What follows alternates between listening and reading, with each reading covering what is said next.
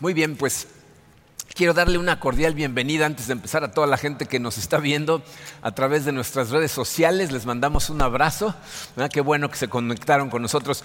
Miren, estamos atravesando por esta serie eh, que titulamos Madurando a través de las temporadas de la vida. Eh, eh, y la premisa detrás de lo que estamos estudiando es la importancia de como creyentes ser conscientes de que Dios muchas veces nos permite atravesar por ciertas temporadas, por ciertas etapas en nuestra vida, eh, en donde las situaciones que enfrentamos de alguna manera generan emociones que pueden ser negativas y que si no sabemos cómo manejarlas correctamente, entonces nos pueden detener en nuestro crecimiento espiritual, nos pueden detener de vivir para el propósito que Dios tiene para nosotros. Y la Biblia nos dice que la fuente de gozo real para, el ser humano es precisamente vivir para ese propósito. Entonces, si cualquiera de estas emociones te detiene de vivir para la gloria de Dios, pues simplemente te estás haciendo tú mismo triste, ¿no? Te estás robando a ti mismo de ciertas cosas. Pero bueno, eh, el día de hoy vamos a estudiar eh, una de estas etapas. Para muchas personas puede ser una de las más dolorosas, que es la etapa de la soledad. Eh, yo no sé qué esté pasando en este momento en tu vida, no sé qué estés experimentando, si la pandemia está causando que te sientas solo o a lo mejor este, pues estás en aislamiento pero estás con familia, entonces no te sientes tan solo. Eh, pero miren, sí es muy importante que, pongan mucha atención a lo que vamos a platicar el día de hoy, porque todas estas eh, temporadas de las que hemos estado hablando son temporadas que irremediablemente vamos a atravesar en algún momento de nuestra vida. Entonces, aunque este no sea el momento en el que lo estés experimentando, toma nota porque va a llegar el momento en donde lo vas a necesitar. Dice, la, soledad puede ser un problema porque Dios nos diseñó para vivir en comunidad. Eh, si ustedes recuerdan, eh, justo después de crear a Adán, si van al Génesis, lo primero que dice Dios después de crear a Adán es, no es bueno que el hombre esté solo. O sea, la soledad puede ser un problema en la vida de la gente, aunque no debería de serlo. Entonces, el día de hoy vamos a analizar dos cosas, vamos a dividir nuestro tiempo en dos. Vamos a analizar primero qué causa que nos sintamos solos y luego, ¿qué podemos hacer para manejar esos momentos en los que a lo mejor estamos solos, pero cómo podemos manejar eso de forma sana para que no nos detenga en nuestro crecimiento espiritual, en nuestra vida espiritual? ¿okay? Eh, vamos a ponernos en manos de Dios y analizamos este tema. Padre, eh, te damos gracias, Señor, por permitirnos estar un día más aquí en tu presencia, por, poder venir en familia, Señor, a estudiar tu palabra. Esto es una bendición, es un privilegio que tenemos y te damos gracias. Eh, te pedimos, Señor, que sea tu espíritu en nosotros el que nos ilumine ante el estudio de esta palabra. Eh, sabemos que tu palabra, Señor, es, poderosa, está viva, entra a nuestro corazón y empieza a hacer su trabajo. Si nosotros, Señor, abrimos ese corazón a ti, en este momento es lo que queremos hacer, Señor. Te abrimos nuestro corazón, por favor, trabaja en él, ábrenos los ojos, enséñanos y te pido, Señor, que, se queden guardadas estas cosas en nuestro corazón para que si en este momento no estamos enfrentando esta situación, el día que llegue a nosotros podamos manejarla correctamente. Nos ponemos en tus manos en el poderoso nombre de tu Hijo Jesucristo. Amén. Bien, miren, em, voy a leer un pasaje que se encuentra en la segunda carta del apóstol Pablo a Timoteo, eh, capítulo 4, versículos 6 al 21. En su programa no aparece todo el pasaje junto, lo vamos a ir estudiando por separado, lo pueden ir siguiendo en la pantalla, pero miren, quiero que entiendan el contexto de estas palabras. Estas palabras son, muy profundas porque son las últimas palabras que Pablo escribió a Timoteo. Pablo está en prisión, está en Roma.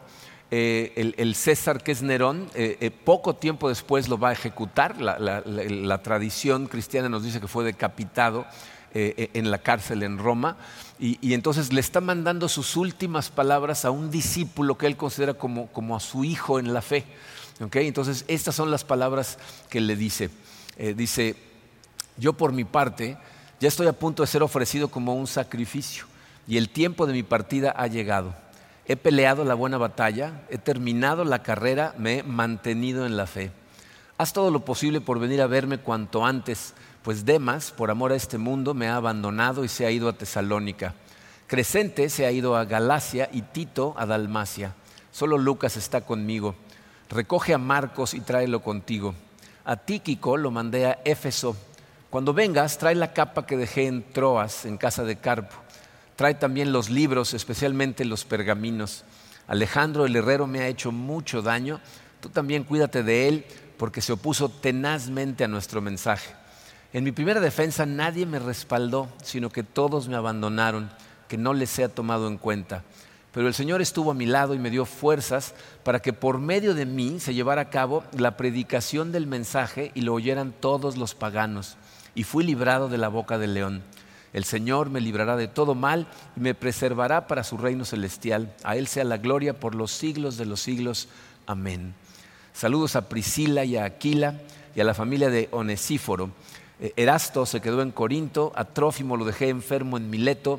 Haz todo lo posible por venir antes del invierno. Si se fijan en ese pasaje, eh, todas las personas con las que estaba viajando Pablo, excepto por Lucas, de alguna manera lo han dejado solo y, podemos detectar de alguna manera rasgos de la soledad que puede estar sintiendo Pablo. Fíjense, este pasaje nos ilustra eh, las, situaciones que causan soledad. Eh, dice, número uno, dice transiciones.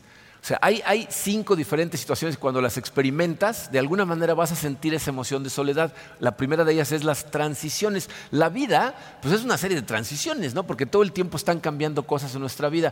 Pero cuando hay cambios grandes en nuestra vida, suelen traer eh, unos rasgos, unos pequeños trazos de soledad. ¿Por qué? Fíjese, porque cuando hay cambios, aunque sean positivos, aunque sean cosas buenas, vienen cosas nuevas con el cambio, pero al mismo tiempo estás teniendo que dejar ciertas cosas atrás. Y el dejar esas cosas atrás, pues de alguna manera te hace sentir un poquito de esa emoción de soledad. Por ejemplo, eh, yo no sé si recuerdan, por ejemplo, cuando se graduaron de la secundaria, de la preparatoria, que, teníamos la emoción de pasar al siguiente grupo de grados, ¿no? Eh, pero de alguna manera pues, estábamos dejando atrás a grupos de amigos con los que conectamos profundamente y te sientes de repente con esa soledad en tu corazón, ¿no? Eh, a mí me pasó cuando, cuando en una empresa en la que trabajaba de repente nos promovieron y nos mandaron a otro país, ¿no? Y pues te emociona que te están promoviendo que ahora vas a estar en un mejor lugar, pero estás dejando atrás a, amigos, a gente con la que has hecho la vida juntos. ¿no? De hecho, por ejemplo, las bodas, ¿no? O sea, cuando, cuando te casas, especialmente si sales de casa de tus papás, estás emocionado porque vas a empezar tu nueva vida como casado, pero estás dejando atrás cosas, ¿no? Estás dejando tu familia, el lugar en donde creciste, ¿no? Entonces, toda transición normalmente eh, produce un, poco de soledad en nuestro corazón. Eh, eh, en el caso de Pablo, fíjense, Pablo está entrando, está de hecho en la última etapa de su vida, y, se siente solo porque todas las personas que lo acompañaban de alguna manera no estaban con él. Pero fíjense lo que dice en el versículo 6, dice, el tiempo de mi partida ha llegado. Y estuve pensando mucho en la emoción que Pablo estaba tratando de transmitir. Y, para mí, fíjense, me di cuenta, especialmente hoy en la mañana que estaba meditando en ello, eh, me di cuenta que es el dolor de un padre que sabe que va a dejar atrás a su hijo. Si yo eh, hace muchos años perdí el miedo a la muerte, cuando entendí exactamente de, lo que se trata esta vida, de lo que viene en la que viene, el miedo a morir eh, en mí desapareció.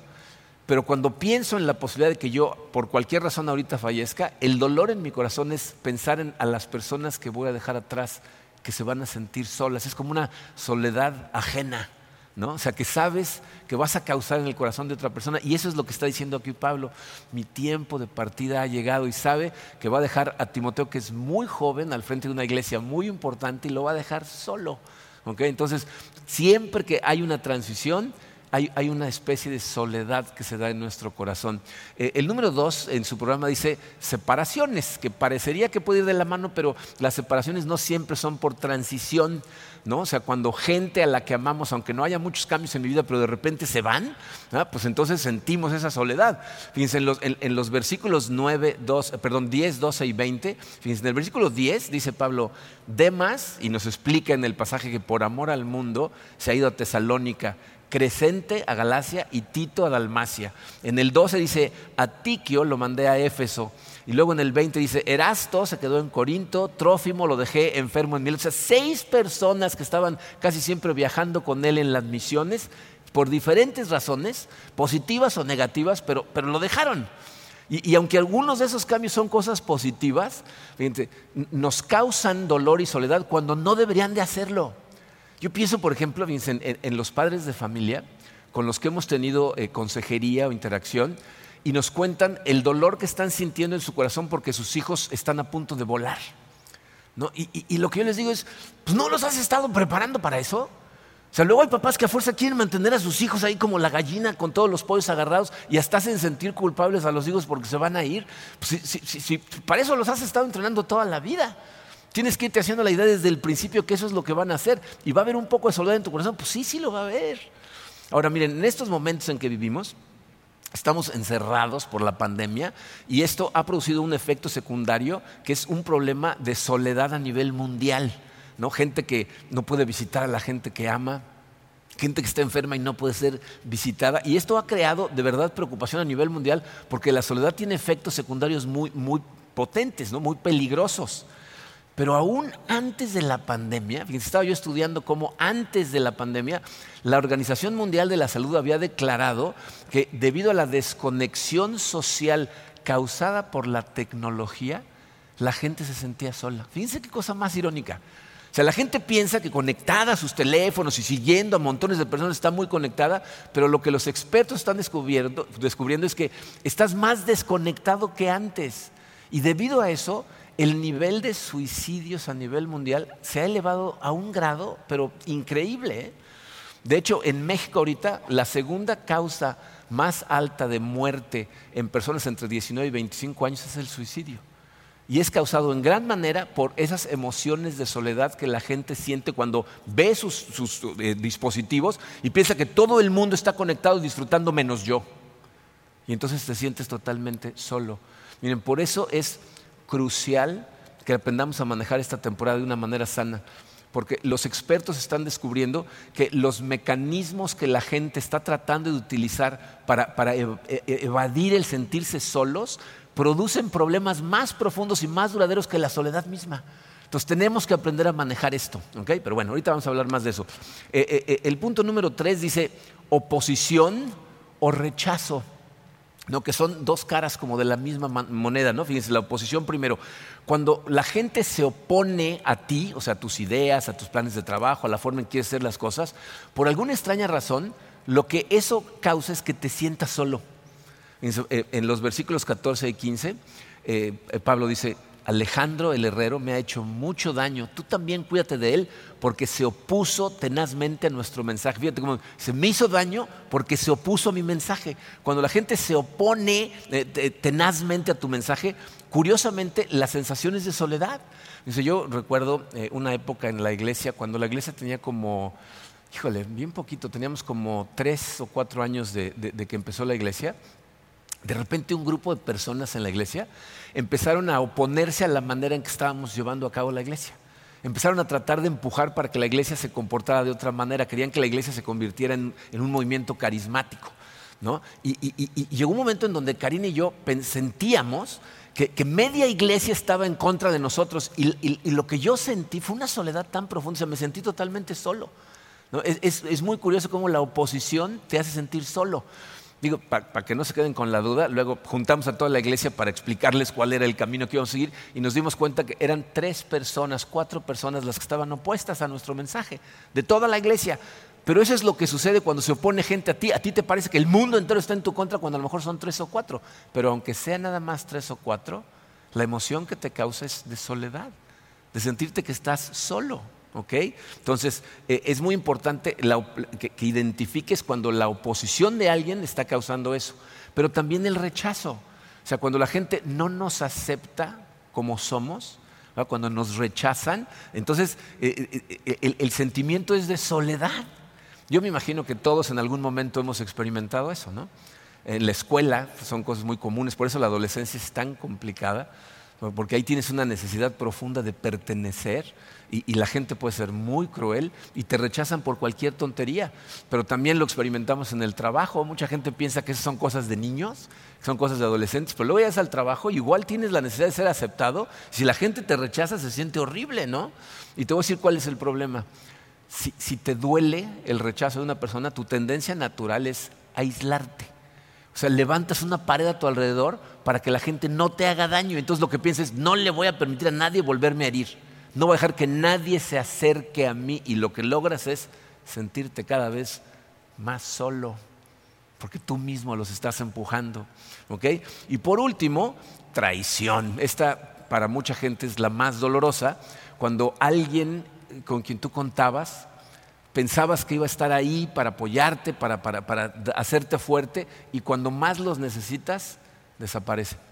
Eso es lo que le pasa a Pablo en el versículo 16. Dice, en mi primera defensa nadie me respaldó, sino que todos me abandonaron. O sea, ¿te puedes imaginar eso? Pablo, una persona que había sembrado iglesias por todo Asia Menor, que, había tocado la vida de montones de personas y a la hora de defenderse ante el César en Roma, nadie aparece para apoyarlo. O sea, ¿cómo se habrá sentido? Eh, la traición de gente que tú pensabas que iba a ser tu apoyo total y desaparecen es tremendo. Por eso los divorcios son tan dolorosos. Porque una persona que tú estabas seguro que iba a estar para toda tu vida a tu lado, de repente te abandona. Entonces, estas eh, causas, eh, cualquiera de estas, lo que produce es soledad que puede ser muy, muy dolorosa. Ahora, el problema es que la gente, como les decía, utilizamos mecanismos que, resultan ser autodestructivos.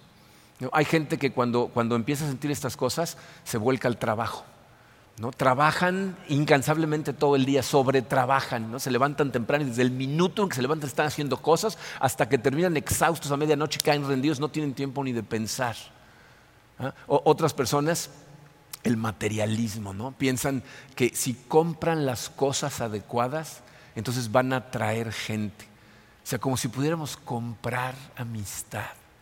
Y miren, esa es una de las, de las que la, sociedad nos vende con más ganas. Te tratan de convencer de que esas cosas funcionan. Aquí me voy a volar a una generación, pero no sé si recuerdan los que tienen más o menos mi edad, un comercial que salía de los dulces Sugus. ¿Se acuerdan de los Sugus?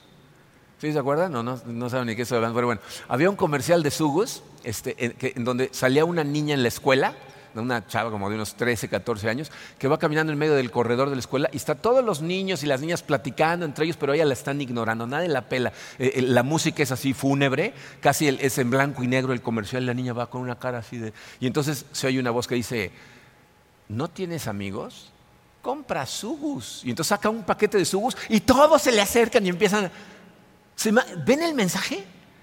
O sea, tú no importas, pero si tienes sugus, entonces vas a tener amigos, ¿no? Los vas a comprar. Y, y mucha gente piensa que puede hacer eso. Que si se hace de las cosas adecuadas, la gente va a querer ser amiga de ella. ¿no? Eh, otras personas obviamente recurren a, la anestesia, ¿no? o sea, alcohol, drogas, ¿no? cosas que después te van a causar problemas más serios, pero están tratando de no sentir el dolor a través de las drogas.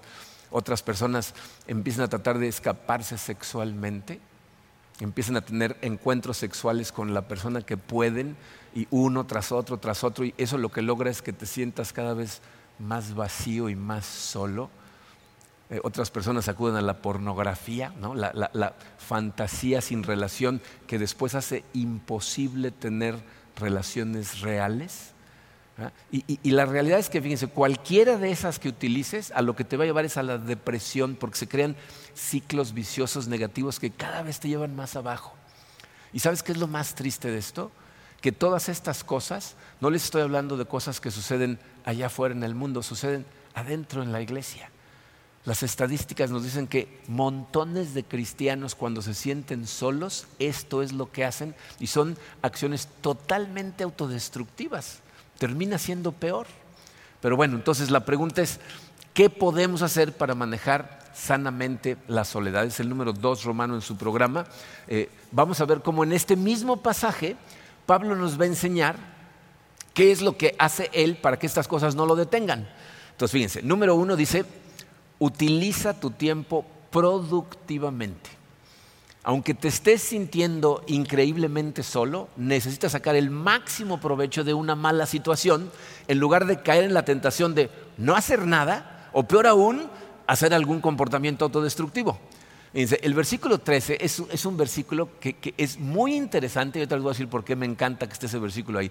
Dice, cuando vengas, trae la capa que dejé en Troas, en casa de Carpo, trae también los libros, especialmente los pergaminos. Hay gente que, lee esos pasajes, algunas personas me lo han dicho y me dicen, no, bueno, pero eso nada más está ahí de relleno, esa no es la palabra de Dios. tienes que entender que todo lo que está en la Biblia tiene su razón de ser. Todo está ahí para algo. ¿No? Pablo mismo nos dice, toda la palabra fue inspirada por Dios y es útil para diferentes cosas. Dice, aquí Pablo nos está mostrando cuál es la actitud que él tiene ante la soledad que está enfrentando. Como diciendo, si voy a estar solo, más vale que esté cómodo y, esté productivo. A mí me encanta que nunca en la Biblia vemos a Pablo quejándose.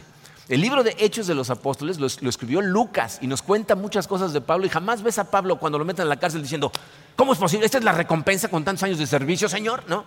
Jamás se queja. ¿no? Fíjense, lo que dice son dos cosas. Dice, trae mi capa y trae mis libros y mis pergaminos. Mi capa se refiere a la comodidad que quiere. Las prisiones romanas eran lugares muy húmedos y, muy fríos. ¿no? Entonces Pablo lo que está tratando de hacer es de cuidarse lo mejor posible. Eh, tristemente, una de las tendencias naturales del ser humano cuando estamos deprimidos es a descuidarnos. O no nos cuidamos correctamente.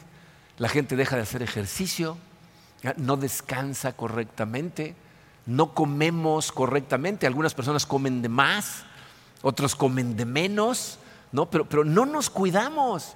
Y es curiosísimo porque, por ejemplo, el ejercicio es una de las cosas que genera endorfinas, que es lo que te motiva, pero estás tan deprimido que no quieres hacer nada. Entonces, algunas personas que están escuchando estas palabras necesitan poner atención. Tienes que cuidar mejor de ti. Vas a salir más rápido de la depresión si empiezas a tomar acción. entonces Pablo dice, tráeme mi, mi, capa, ¿no? Quiero estar cómodo, pero aparte mis libros y pergaminos. Es decir, dice, voy a aprovechar el tiempo estudiando y escribiendo. Voy a hacer lo mejor posible de este tiempo en el que estoy sin compañía. Bien, es evidente que Pablo era una persona social. Era una persona que gozaba de la compañía de otras personas. Nunca en la Biblia lo vemos viajar solo siempre va con cinco, seis y hasta siete personas. En otras palabras, estar solo en la prisión es como la antítesis de la personalidad de Pablo. Pero sin embargo dice, está bien, voy a hacer lo mejor que pueda con este tiempo que tengo. ¿Y qué hizo Pablo? Cada vez que estuvo preso, ¿se acuerdan qué hizo? Escribió. Escribió cartas. Hoy, hace más de dos mil años que, Pablo escribió esas cartas, todavía nos estamos beneficiando de la manera en que enfrentó su soledad. Él, lo que quería era predicar, pero como que Dios dijo, no, lo vamos a tener que poner en confinamiento solitario para que escriba el Nuevo Testamento, ¿no? Entonces la pregunta que tienes que hacerte es esta. ¿Alguien en este mundo va a poder beneficiarse de tu soledad? O sea, si de repente te sientes solo, aislado y no puedes... ¿Alguien se va a beneficiar de ese tiempo? O sea, pregúntate, ¿qué podría hacer mientras estoy ahorita totalmente solo? Que si estuviera rodeado de gente no lo podría hacer. Y eso es lo que necesitamos hacer. Miren, yo sé que cuando, cuando estamos solos, cuando estamos deprimidos, realmente no sentimos ganas de hacer nada, ¿no? O sea, yo, por ejemplo, cuando, cuando Karina se va de viaje, de repente se fue a visitar a su familia y, o, va a visitar a nuestra hija, San Francisco, y yo me quedo una semana, siempre antes de que se vaya digo, no, esta semana me voy a poner a dieta, voy a correr todos los días, ¿no? Y se va y al otro día amanece y dices, no tengo ganas ni de moverme, ¿no? O sea, no tienes ganas de hacer nada, ¿no? Pero, eh, ¿saben qué he descubierto? Y esto lo descubrí hace muchos años, cuando era adolescente. El sentimiento sigue a la acción. La acción no sigue al sentimiento, el sentimiento sigue a la acción. Dicho de otra manera, si te esperas hasta que sientas ganas, no vas a hacer nada. Si empiezas a tomar acción, a la acción la sigue el sentimiento de querer hacerlo. ¿No les ha pasado? ahorita, por ejemplo, yo practico un deporte que lo practicamos martes y jueves de siete y media de la mañana a ocho y media de la mañana.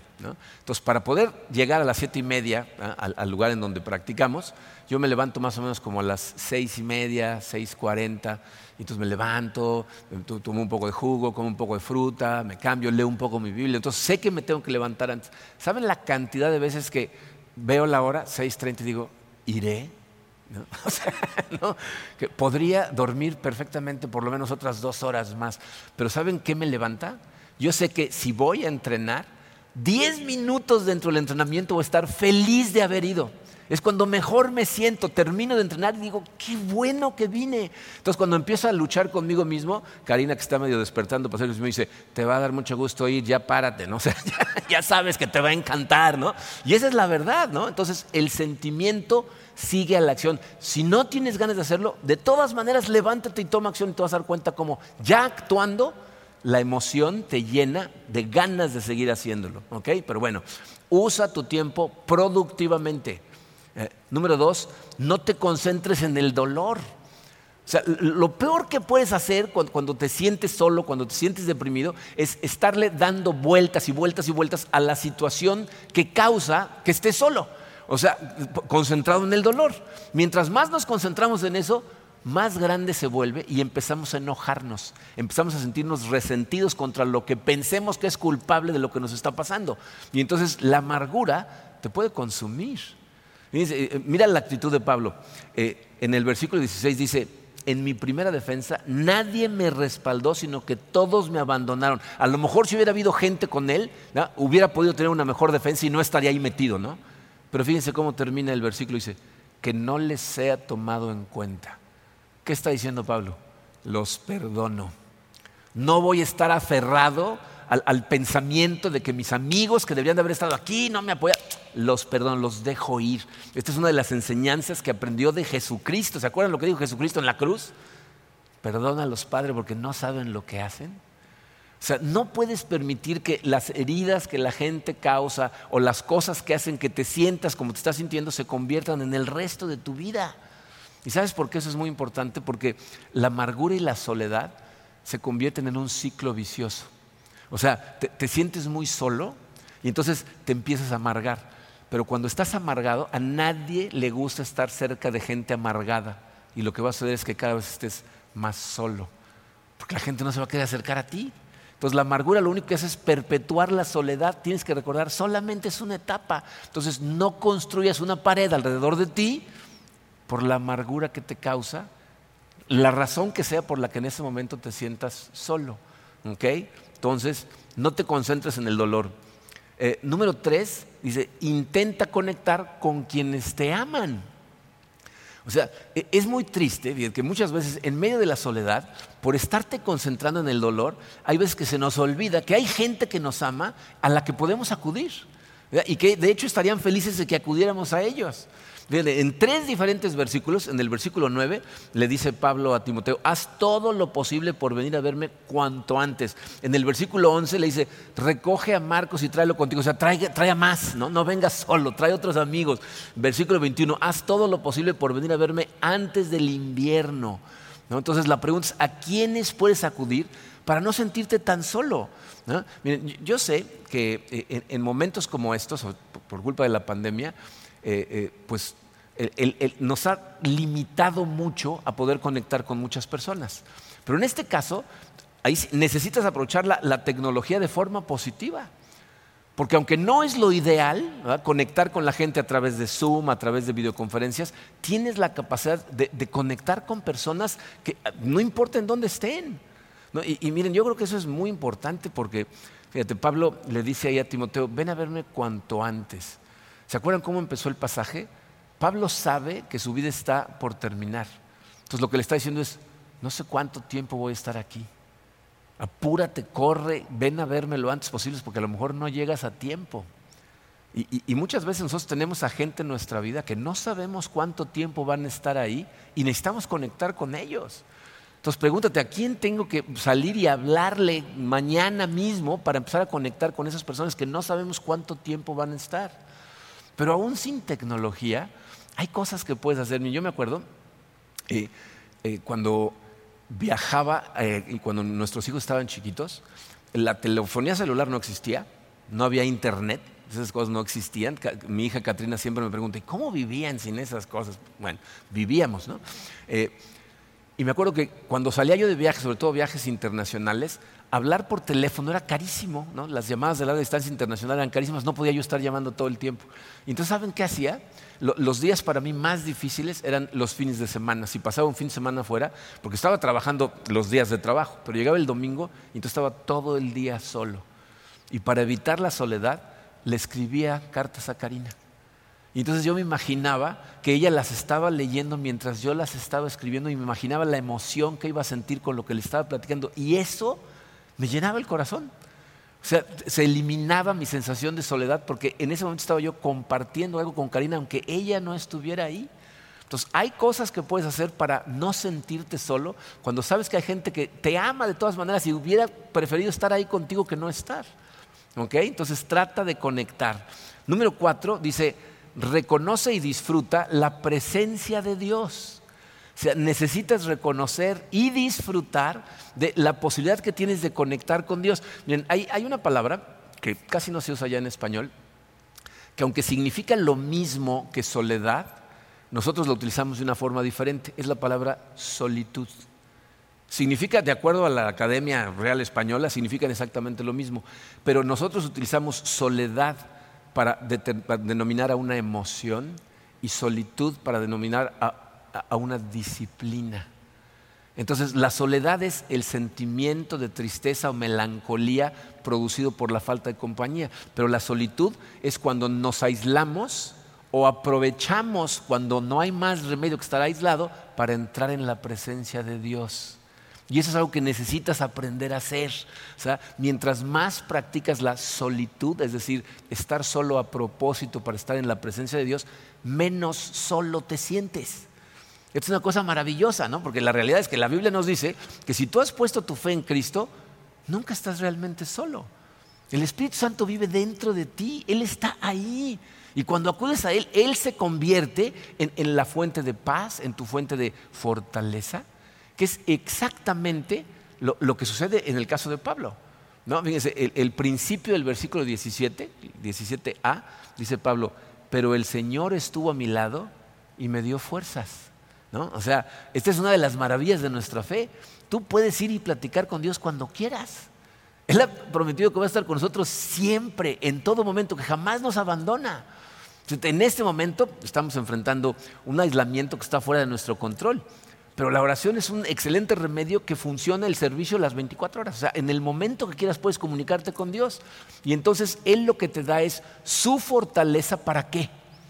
Para cumplir con tu propósito, para vivir para su gloria, para seguir viviendo para Él. Si te fijas, eso es exactamente lo que pasa en el, caso de Pablo en este pasaje. De hecho, esto nos va a conectar con el punto número 5. Dice el punto número 5, enfócate en las necesidades de otros. O sea, en vez de estar enfocado en ti, en tu dolor, en que estás solo, en lo que tú necesitas, empieza a voltear a tu alrededor para ver qué es lo que más necesita la gente a tu alrededor. O sea, la gente más solitaria es la gente que está todo el tiempo envuelta en sí misma que nada más está pensando en sí mismo. Dios no nos creó, no nos diseñó, no nos cableó para nada más preocuparnos por nosotros. Tenemos que preocuparnos por los demás. Por eso nos creó para vivir en comunidad, para darnos a los demás. Es decir, para cumplir el propósito para el que nos creó. ¿Ustedes saben cuál es la necesidad más imperiosa que tiene toda la gente en este mundo? La necesidad de conocer a Dios. Esa es su necesidad más importante, aunque no lo sepan. Y nosotros como cristianos tenemos la posibilidad de cubrir esa necesidad cuando les llevamos el Evangelio o el amor de Dios o lo que Dios nos equipe para hacer. Y eso es exactamente lo que pasa con Pablo. Dice, Pablo dice, eh, el Señor eh, estuvo a mi lado para darme fuerzas, pero ¿para qué? Dice el final del versículo 17, para que por medio de mí se llevara a cabo la predicación del mensaje y lo oyeran todos los paganos. O sea, Dios fue mi fortaleza y por lo tanto, aún en la prisión, tuve oportunidad de testificar para Él, de cumplir mi propósito, de cumplir mi misión. Entonces, ¿qué tienes que hacer? Enfócate en los demás. O dicho de otra manera, encuentra tu ministerio. Yo sé que cuando digo eso, mucha gente piensa, ah, entonces tengo que buscar un lugar en la iglesia en donde servir. Tiene que ver con eso. Porque pues, es parte de tu ministerio, es buscar cómo Dios te, diseñó, los dones que te dio para ponerlos al servicio de la iglesia. Pero tu ministerio, acuérdate, no hay separación en tu vida entre lo secular y lo espiritual, no hay. Entonces, en donde estés en tu vida, en este momento, estés haciendo lo que estés haciendo, te dediques a lo que te dediques, esa es parte de tu ministerio. Entonces, ¿en dónde estás? ¿Qué haces? ¿En dónde trabajas? ¿A dónde vas a la escuela? ¿No? ¿Con quién haces deporte? ¿Qué hobbies tienes? Ese es tu ministerio y necesitas volcarte a pensar en los demás, porque ayudar a los otros, fíjate, una cosa que hemos descubierto aquí en los ministerios de la iglesia, cuando la gente viene a servirle a otras personas, esa es la manera más poderosa de luchar contra la depresión que causa cualquier cosa, incluyendo la soledad. La gente que llega y le pasó algo en su vida, perdieron a su pareja después de muchos años, vienen totalmente deprimidas y dicen, ¿qué hago? Le digo, sirve. ve a las misiones este, locales, ve a servirle a gente que lo necesita y esa gente sale de su depresión sirviendo. Entonces lo que tienes que hacer es dejar de levantar las paredes que tú mismo creas para aislarte y empezar a construir puentes haciendo estas cosas de las que estamos hablando. Miren, eh, es, muy triste que cuando la gente se siente herida, se siente sola, lo más común es que estemos más enfocados en nosotros que nadie más. Y tenemos la tendencia a pensar que nadie entiende cómo nos sentimos. Necesitas recordar que para eso precisamente Jesucristo se hizo hombre, para experimentar exactamente las mismas cosas que tú experimentaste y saber a ciencia cierta lo que estás sintiendo. Jesucristo es nuestro sacerdote comprensivo porque Él vivió igual que nosotros. Nuestro problema es que muchas veces nos sentimos solos porque estamos poniendo nuestras expectativas en el lugar equivocado. Lo ponemos en la gente a nuestro alrededor. Estás esperando que la gente llene ese hueco que sientes en tu corazón que te hace sentir solo.